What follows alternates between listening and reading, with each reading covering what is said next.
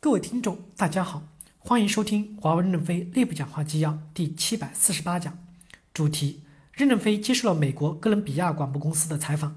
本文刊发于二零一九年二月十九日。接上文，记者问：美国政府、美国的安全机构认为华为的设备中存在的后门为中国的情报机构所服务，您能够又义正言辞地说不吗？拒绝这种说法吗？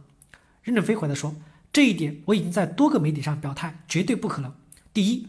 我们公司绝对不会从事间谍活动，我们绝对不允许员工有这种行为。第二，我们绝对不会安装后门。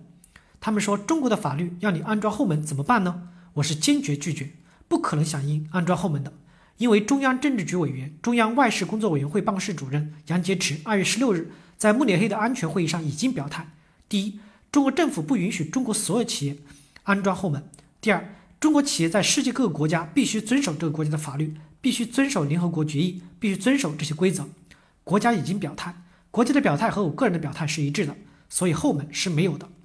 前三十年，我们在一百七十个国家为三十亿人口服务，已经证明我们前三十年是没有的，这是非常好的网络安全记录。未来的三十年也不可能有，这点是绝对的。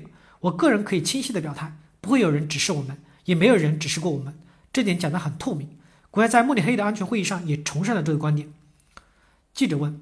如果中国政府给华为下这样的指标，您会坚决的说不？这样的后果会不会让华为的整个生意做不下去？怎么能够向中国政府说不呢？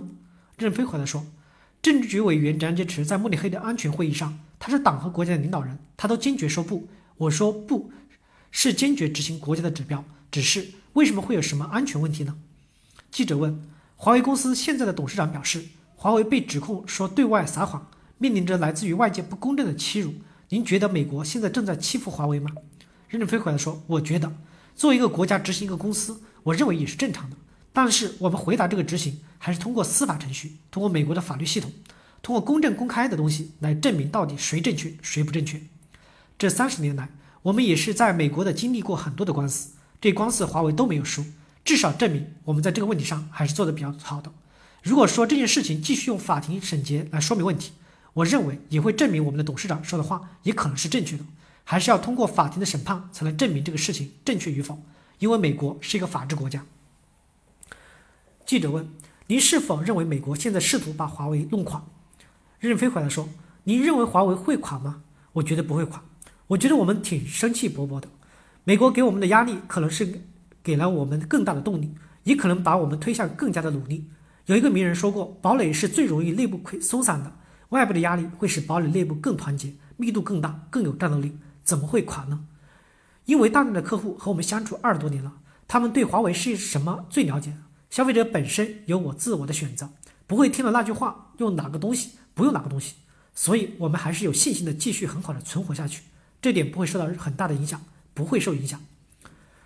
记者问我之所以问这个问题，是因为美国副总统彭斯和美国国务卿蓬佩奥上周都在欧洲。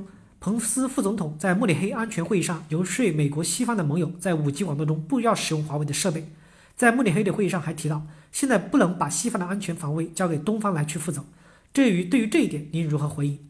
任正非回答说：“首先，我要感谢他们两位，他们两位都是美国很伟大的人物。我看过彭斯的财产公示，彭斯个人存款只有一点五万美金，而且他两个孩子教育经费也只有一点五万美金的存款。作为一个官员来说，他是为了政治、为了理想而奋斗。”不过，他是为了美国的政治、美国的理想而奋斗。他也是一个伟大的人。蓬佩奥也是伟大的人，哈佛的政治学博士。这两位在全世界的宣传华为的五 G，未来的本来五 G 是什么东西，老百姓都不知道。结果他们这样一宣传，老百姓说这么伟大的人来宣传五 G，我们知道了，打开看一看。打开一看吧，全世界只有华为的五 G 做的最好，只有我们的五 G 是全世界最好的五 G。最后，我们的影响力扩大了，我们的合同在增加，并没有减少。而且增加的速度还在快，包括在欧洲也继续在增加，因此要感谢他们两位给我们的宣传，我们还不给他们的付广告费，谢谢他们，请你转告他们，我很感谢谢他们给我们做了宣传。记者问：刚才您表态中，我听出来有一点点的讽刺的意味。任正非回答说：没有，我绝无讽刺的含义，因为我作为一个公司和美国这么强大的国家和领导人有这个冲突，提高了我们的声誉度，毫无讽刺之意。记者问。我相信他们两位也会看电视采访，到时候自己去解读吧。这次在欧洲表达的关切之一，就是华为的 5G 设备跟军用技术联系在一起。他们表示，如果华为的 5G 设备用在欧洲，美国会重新考虑是否在某些欧洲国家派驻美国军队。对此，您怎么回应？任飞回答说：“首先，他们把 5G 当成军控设备等级在看问题。5G 不是原子弹，原子弹破坏人类是有安全问题的。5G 是造福人类，给人们提供信息通道和管道。信息通道和管道是控制在运营商里面。”控制在所在的政府国里里面的，我们提供的只是一个裸裸的设备，像自来水管和自来水龙头一样，不会对安全产生多大的危险。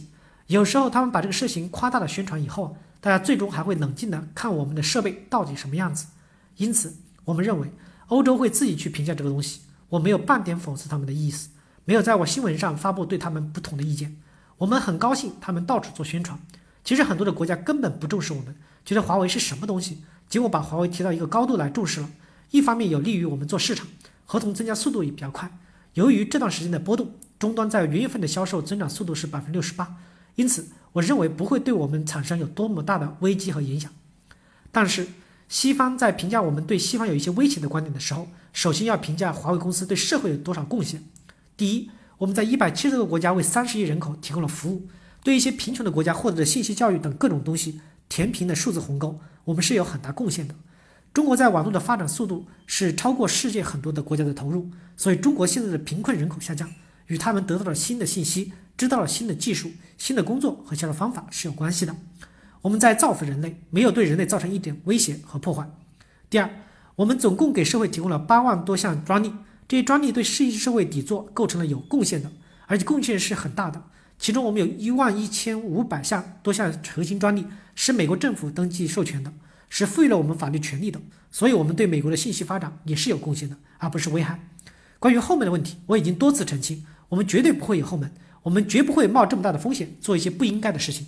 感谢大家的收听，敬请期待下一讲内容。